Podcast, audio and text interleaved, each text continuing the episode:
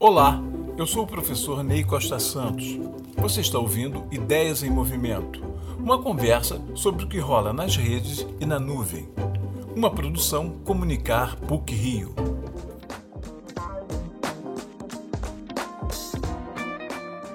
Há um curioso paradoxo nas mensagens publicitárias contemporâneas. Elas serão mais eficientes como propaganda quanto menos parecerem propaganda. Ou seja, quanto menos se utilizar dos elementos tradicionais da propaganda, compre, faça, vote, use, melhor as mensagens chegarão ao público que se pretende atingir. Isso não é novo.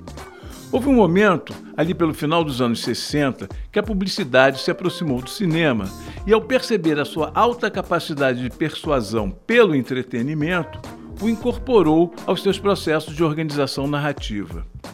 Era preciso contar histórias, não somente anunciar as marcas e produtos e convencer ao público que eram melhores, faziam bem ou traziam a felicidade. Ao entreter, a propaganda dava um passo adiante, além da mera apresentação das funcionalidades de um produto ou serviço como pontos fundamentais das estratégias de convencimento para a compra. Ainda que incorporasse o entretenimento, a publicidade precisava continuar persuasiva, ainda que dissimulada, mas sempre propaganda. A Coca-Cola, desde cedo, percebeu isso. Era preciso contar histórias que fossem mais que o simples ato de beber aquele xarope doce e gaseificado.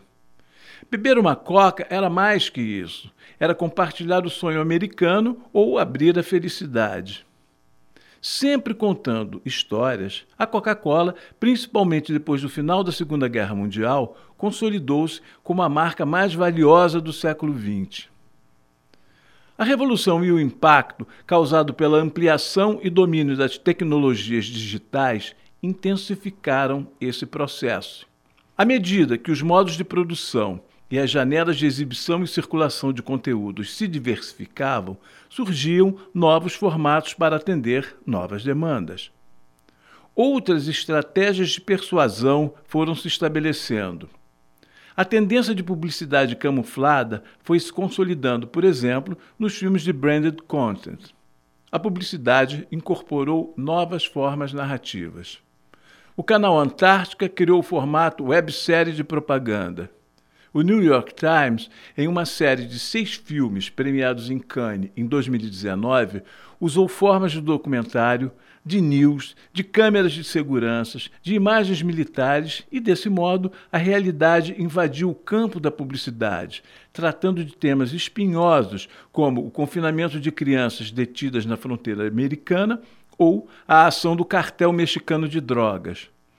Era uma campanha, essa do New York Times, que valorizava o jornalismo profissional e convidava o espectador a assinar os conteúdos da marca The New York Times.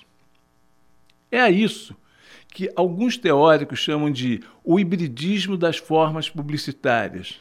Quer dizer, os modos, estilos de imagem e edição que vêm de outras formas audiovisuais, de origem distante dos objetivos da publicidade.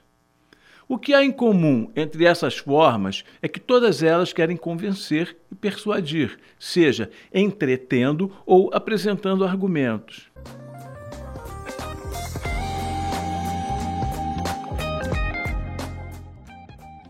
A publicidade tradicional da oferta do dia e do só até amanhã não deixará de existir.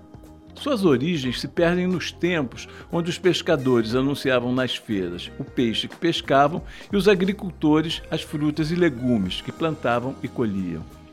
A novidade é que hoje em dia a publicidade busca parecer que não é publicidade e diversifica suas estratégias de convencimento. O conceito de hibridismo expressa essa pluralidade de possibilidades.